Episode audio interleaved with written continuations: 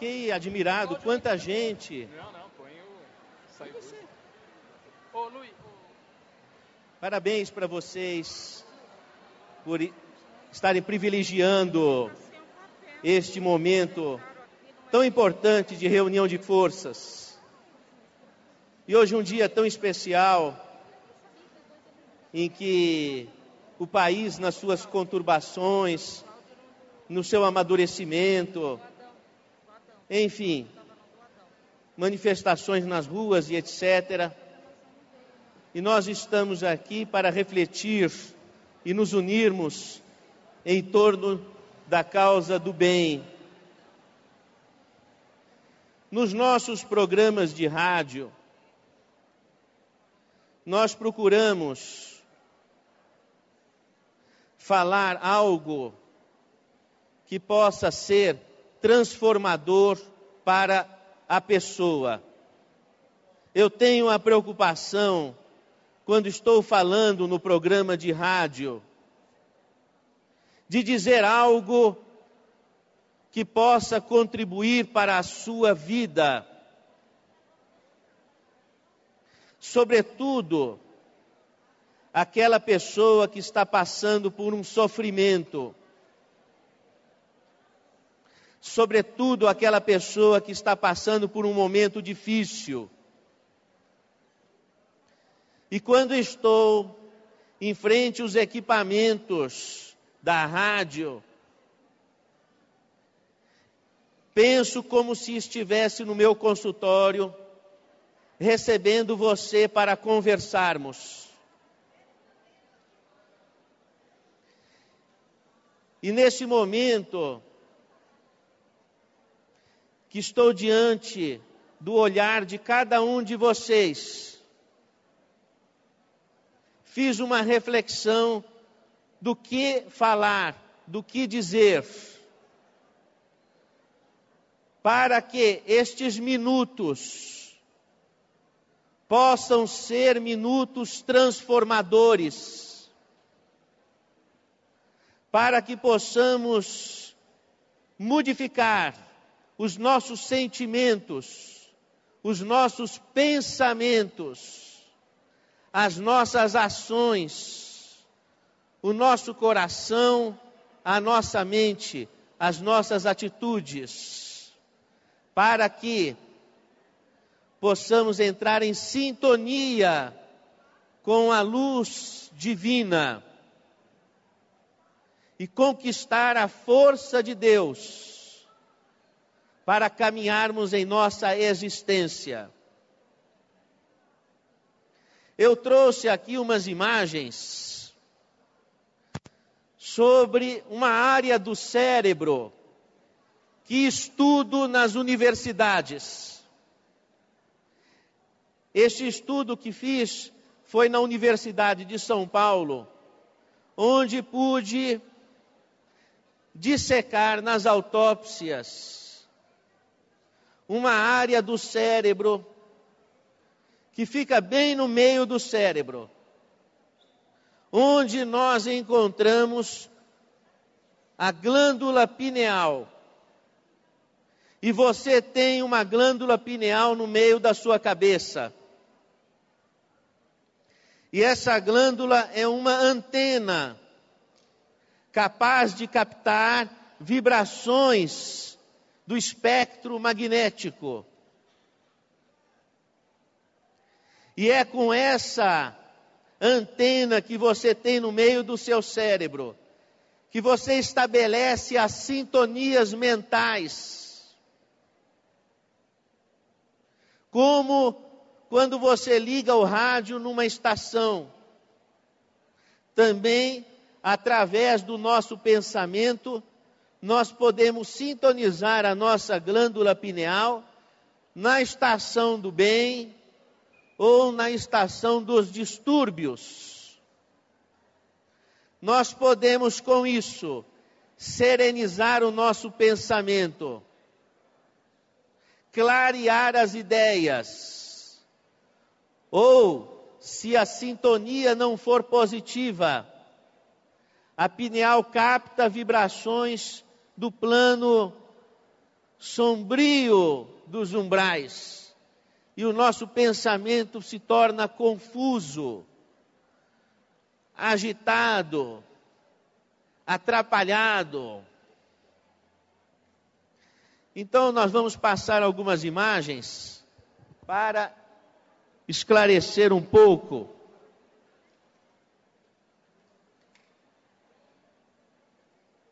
Aí, esta é uma glândula pineal.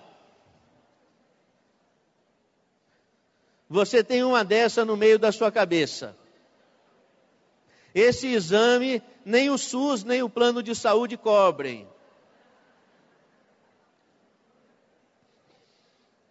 Cada pessoa tem a glândula pineal de um jeito diferente. Essa outra já é uma bolinha. A anterior parece o caroço de azeitona. E a sua, como será? Não importa. Importa é o uso que você faz da sua sintonia mental. Agora, se nós cortarmos uma glândula pineal no meio, aí nós fizemos esta imagem com o microscópio eletrônico. Nós vamos encontrar. Você observa um, umas formações crocantes aí na glândula. São cristais que nós temos na glândula pineal. Olha lá, ó. Só que isso está aumentado milhões de vezes pelo microscópio. Alguém já te disse alguma vez, ou você mesmo já falou que não tem bola de cristal na cabeça? Tem. Ó, nós temos bolas de cristal na cabeça, e não é só uma, são muitas. Então a sensibilidade de cada um de nós é muito grande para sentir o pensamento, as emoções do outro, seja ele encarnado ou desencarnado. Conforme a nossa sintonia, nós ligamos por esses cristais num plano ou no outro. Então, às vezes, vem aquele choro sem motivo, aquela tristeza sem razão de ser, aquele pensamento intrusivo,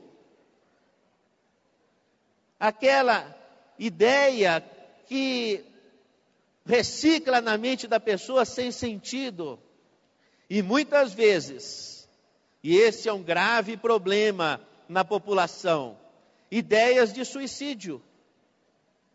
Nós estamos, meus irmãos e minhas irmãs, com 20, a cada 25 minutos tem um suicídio aqui no Brasil.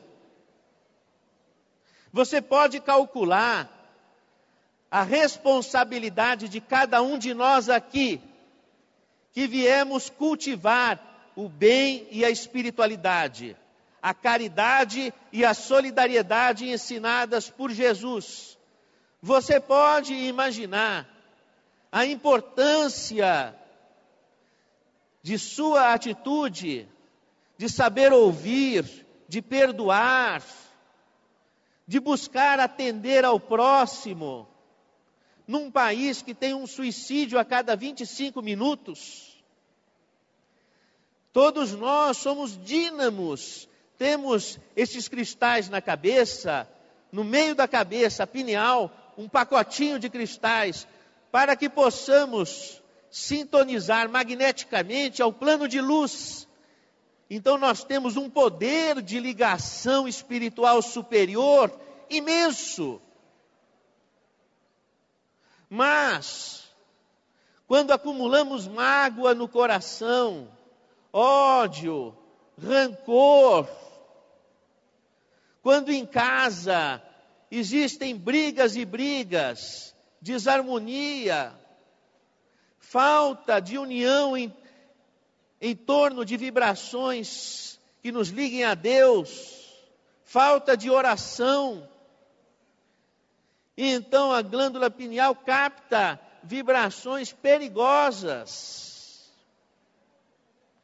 Nós somos dínamos poderosos Como Jesus disse: Vós sois deuses, podeis fazer tudo o que eu faço e muito mais. Jesus esclareceu que nós temos dentro de nós o poder de Deus. Por quê? Porque nós temos essas estruturas no cérebro que são capazes de captar o magnetismo. E através das ondas magnéticas nos ligamos com aquilo que estabelecemos sintonia. Neste momento em que nós nos unimos numa vibração de luz e paz, a nossa glândula pineal vai captar magnetismo das altas esferas espirituais.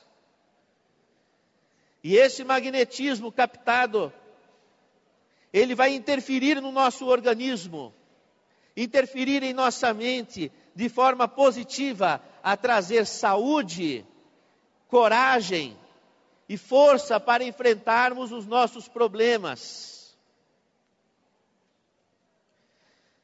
No consultório médico, eu tenho uma preocupação muito séria. O paciente vem com a expectativa, doutor, eu quero me curar do problema.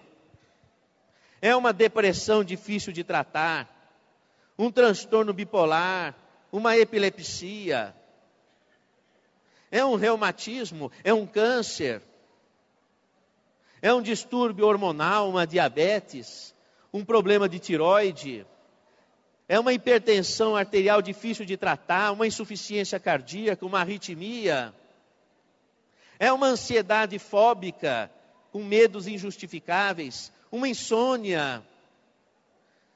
São transtornos obsessivo-compulsivos que não deixam a pessoa viver de forma harmônica o dia a dia. E tantas desordens, as desordens do relacionamento, Doutor, tira esse problema de mim. Mas é importante, meus irmãos e minhas irmãs, entender que o motivo de um problema, quando a vida nos traz um problema, uma pessoa difícil com a qual convivemos, no casamento, os filhos com problemas de drogas, desentendimentos de família, problemas financeiros, dificuldades orgânicas as mais variadas, perdas de entes queridos. Essas dificuldades, elas são chamamentos da vida para o nosso aprimoramento.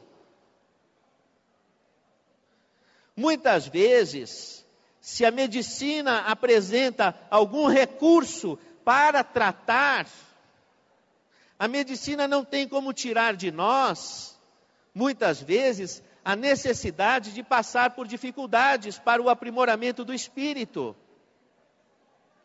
Por que que Deus, que é todo bondade, deixa nós passarmos por problemas?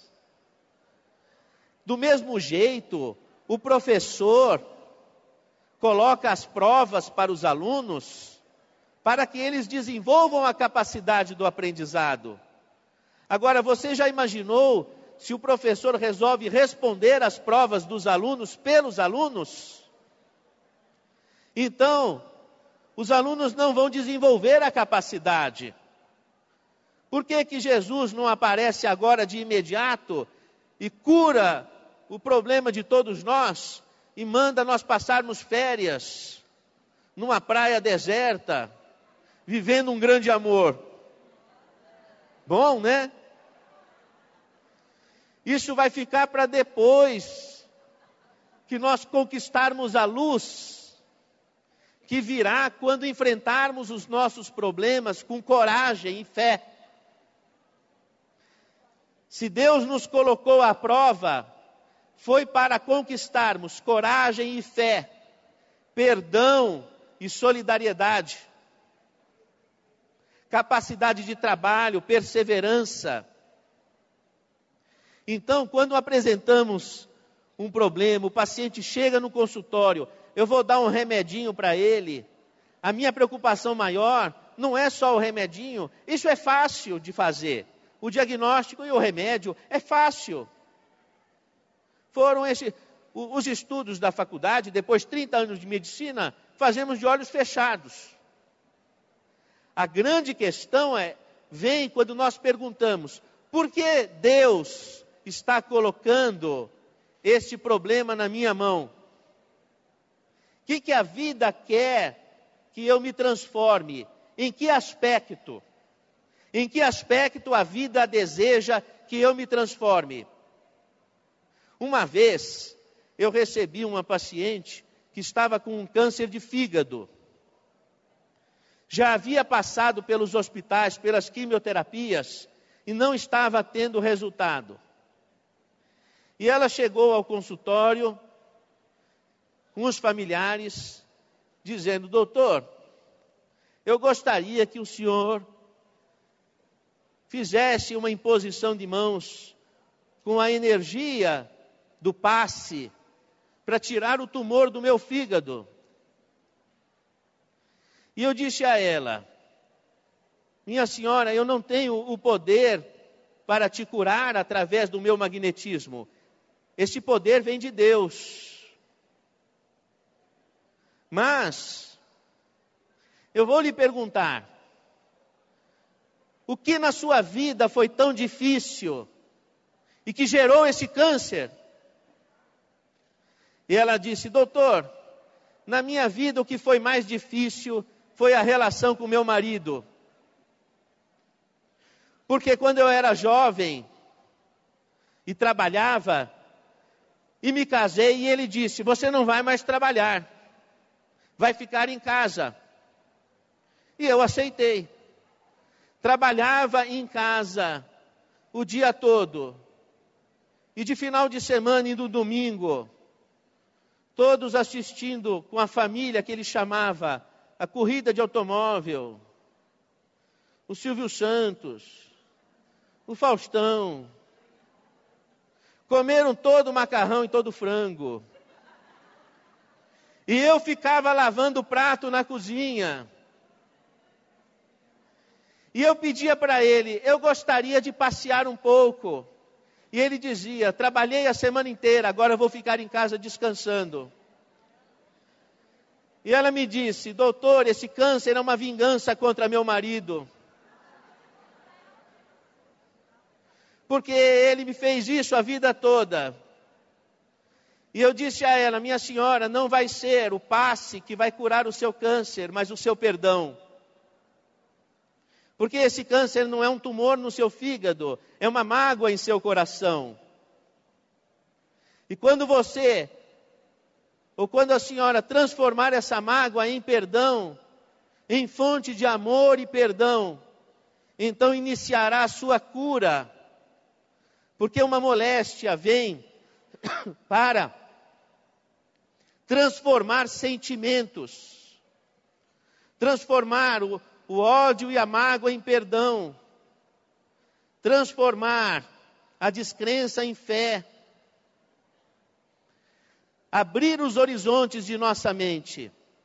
Então, meus irmãos e minhas irmãs, muitas pessoas chegam no meu consultório pedindo que eu cure a doença delas.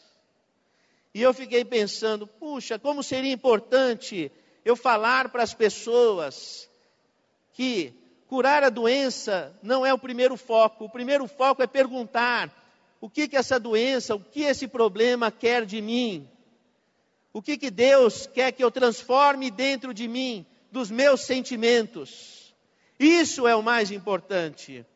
E quando a pessoa chega ao consultório com este preparo de entendimento, é muito mais fácil lidar com os problemas. A pessoa suporta mais, tem mais resultado com os medicamentos. Meus irmãos e minhas irmãs, é muito importante que nós tenhamos confiança em Deus. Saber que se Deus nos colocou na situação que estamos, se Deus nos colocou junto às pessoas com as quais estamos, é porque nós estamos precisando viver o que estamos vivendo. E a partir desse momento em que nós aceitamos o que Deus nos deu como lição de vida, nós iniciamos a transformação. Meus irmãos e minhas irmãs, uma coisa é querer ser Deus. Querer ser Deus é querer que tudo aconteça de acordo com a sua vontade. E se não acontece do jeito que você queria, aí você fica nervoso e grita. Eu não digo vocês que são pessoas de luz, é mais o pessoal que não veio no evento. Então,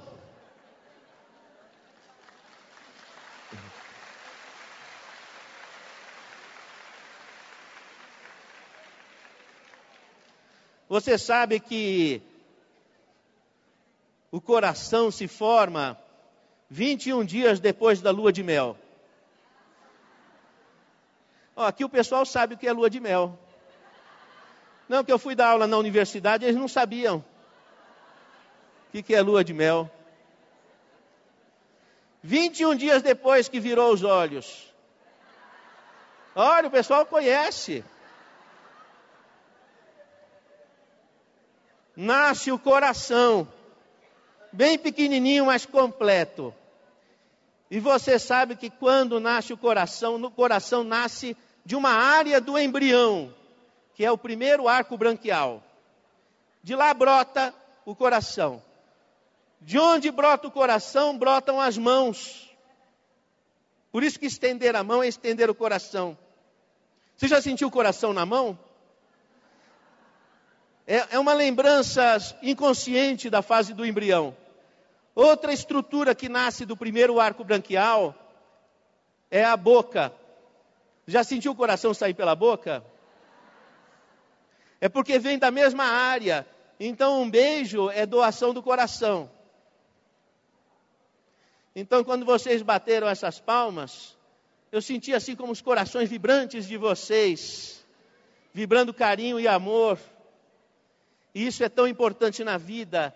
Nada na vida vale a pena se não aprendermos a amar. O que, que adianta sofrer uma doença, sofrer um problema, se nós não usamos isso para aprimorarmos a nossa capacidade de amar? Então nós vamos ficar mergulhados no problema. Se não extrairmos daquele problema fonte de inspiração de Deus, aproximação com Deus, para nos tornarmos mais capazes de amar e perdoar. Sem perdão não há convivência. Então nós temos um outro conceito. Ao invés de querer ser Deus, é querer estar com Deus. Querer estar com Deus acalma a pessoa e liberta a mente para que a pessoa possa compreender e encontrar o caminho certo.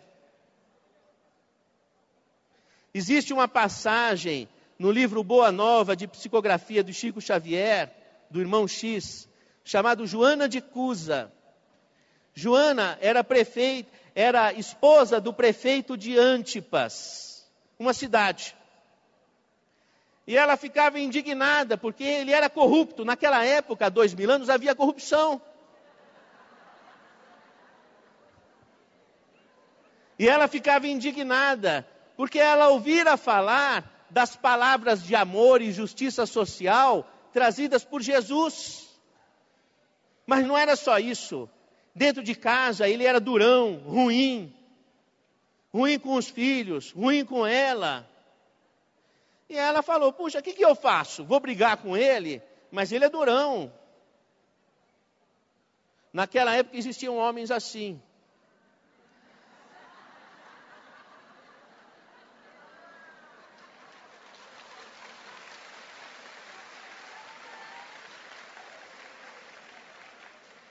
E ela foi conversar com Jesus Cristo.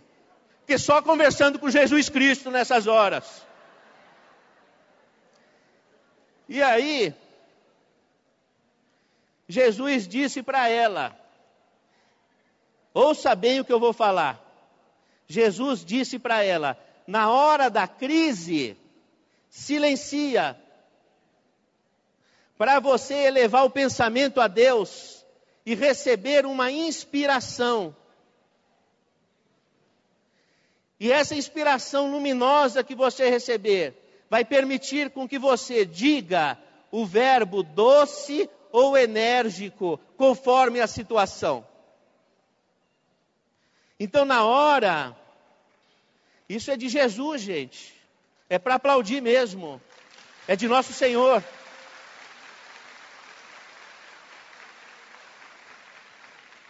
Meu irmão e minha irmã, na hora que a crise se instala em sua casa, em que surge discussão e gritaria, lembre-se que Jesus explicou para Joana: silencie, não entre na briga, entre em oração mental e espere um momento em que a espiritualidade, ouvindo as suas preces, vai saber colocar na sua boca a palavra que você tem que falar, nos seus gestos, a atitude que você tem que tomar para levar a situação ao termo da harmonia. Meus irmãos e minhas irmãs, vamos fazer de nossos lares pontos de luz num Brasil tão necessitado destes pontos de luz.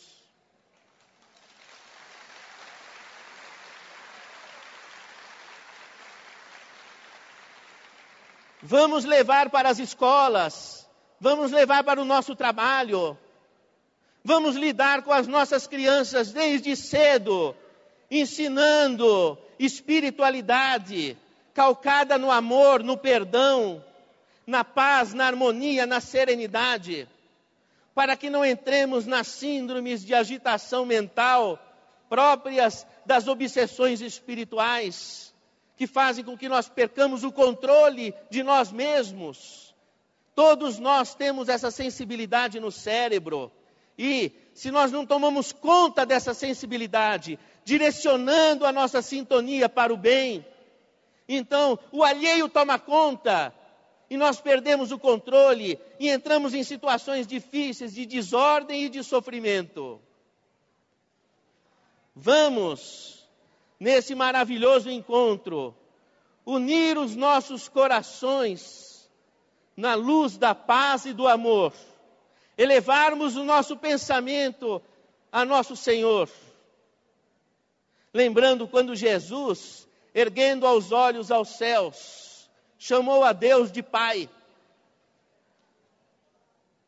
de um bom Pai. Nossa sociedade carece de bons pais. Não vocês que são iluminados. Já são bons.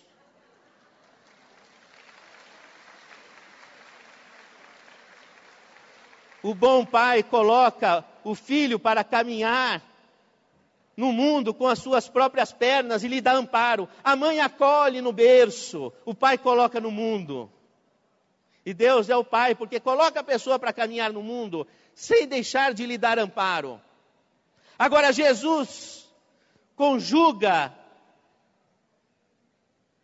Jesus diz que para chegar a Deus precisamos conjugar o pronome nosso. Pai nosso. Ninguém chega a Deus sem nos compreendermos como irmãos uns dos outros. Se só, só chegamos a Deus conjugando o pronome nosso. E Jesus disse que Deus está nos céus. Na época de Jesus, o céu era a região por onde pairavam as nuvens. A geografia da época era essa. O céu é onde por onde por onde pairam as nuvens. Uma vez uma senhora me disse: "Doutor Sérgio, o senhor voa de avião, como é que é por cima das nuvens?"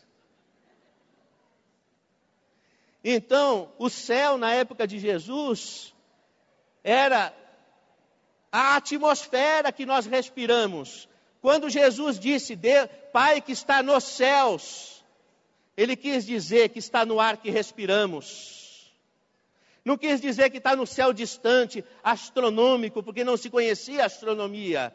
Quis dizer que estava no ar que respiramos, na atmosfera que nos cerca. Então, quando nós dizemos, Pai nosso que estás nos céus, significa que Deus está entrando em nosso peito. Vamos respirar fundo.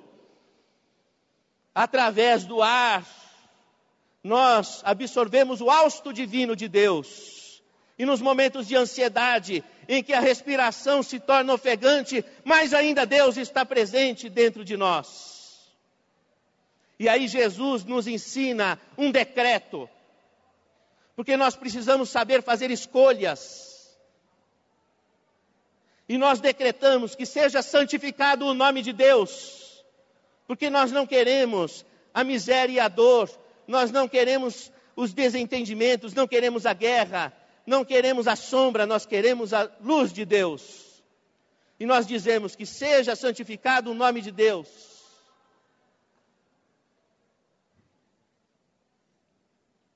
E nós pedimos que o reino de Deus venha até nós. Não a sombra, mas o reino de Deus. Pai nosso que estás nos céus, santificado seja o vosso nome. Venha a nós o vosso reino nós decretamos isso, nós afirmamos. E se os nossos problemas vieram porque nós não soubemos nos conduzir, nós vamos dizer que seja feita a vontade de Deus, que a tua vontade seja feita, porque Deus traz a vontade da harmonia e da paz, a vontade que rege todo o universo, a vontade da terra, a vontade dos céus, de todo o universo, é a mesma vontade de paz e de harmonia. E uma vez decretado isso, nós vamos pedir o pão nosso de cada dia. O pão que alimenta o corpo e o pão que alimenta a alma.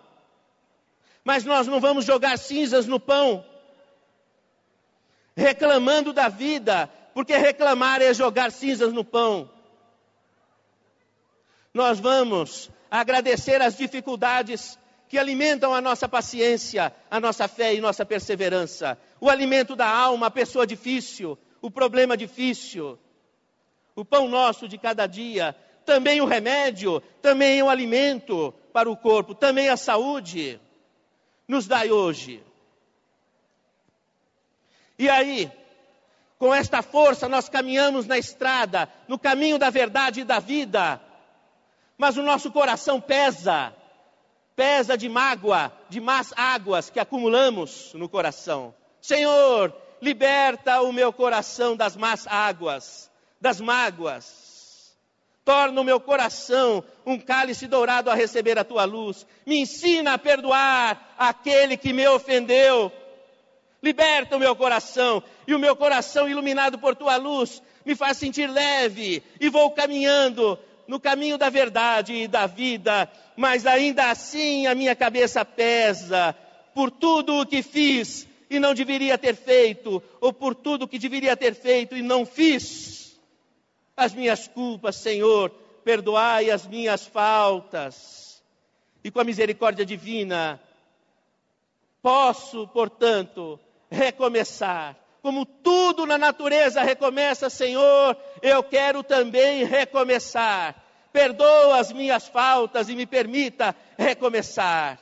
E nesse instante, a minha mente é iluminada. E assim eu caminho leve na estrada da verdade e da vida.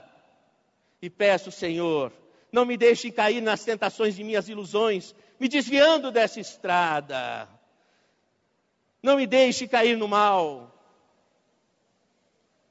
Porque a vida é uma estrada incrustada de milagres que eu posso enxergar, os milagres que estão à beira de minha caminhada, tua presença luminosa, tua gloriosa presença nos instantes difíceis do anonimato, das alfinetadas do dia a dia e de meu sofrimento. Senhor, esteja conosco.